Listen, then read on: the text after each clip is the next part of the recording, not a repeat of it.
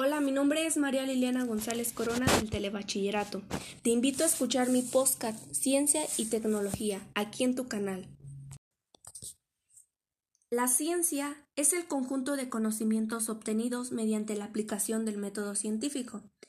Ejemplo de estos conocimientos son la conclusión de que la Tierra gira alrededor del Sol, la ley de la conservación de la materia y las partículas subatómicas que conforman al átomo. El método científico está formado de una serie de pasos como la observación, el planteamiento del problema, hipótesis, experimentación, análisis de los resultados y la conclusión. ¿Para qué servirá la ciencia? Ha servido para dar respuestas acerca de los fenómenos que ocurren en nuestro alrededor. Existen dos tipos de problemas al cual la ciencia se puede enfrentar. Estos son problemas resolubles y problemas irresolubles.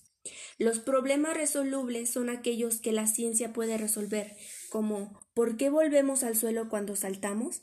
Claro, se debe a la fuerza de gravedad. Y por otra parte, los problemas irresolubles son los que plantean preguntas que no tienen contestación o respuesta lógica. Por ejemplo, ¿cómo comenzó la vida en nuestro planeta? Aunque existen muchas teorías, tiene una respuesta certera.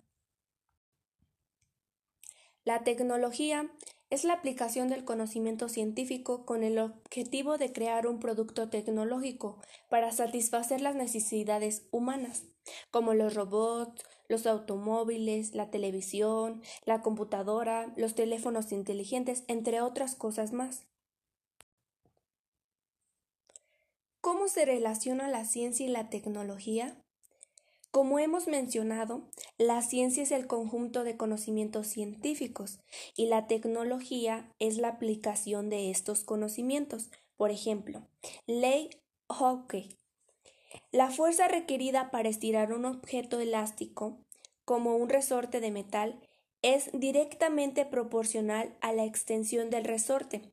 Esto es la ciencia. Mientras que la aplicación de esta ley en el diseño de resortes para reloj, plumas, básculas, juguetes para saltar es tecnología. La ciencia y la tecnología siempre irán de la mano para facilitar la vida del ser humano.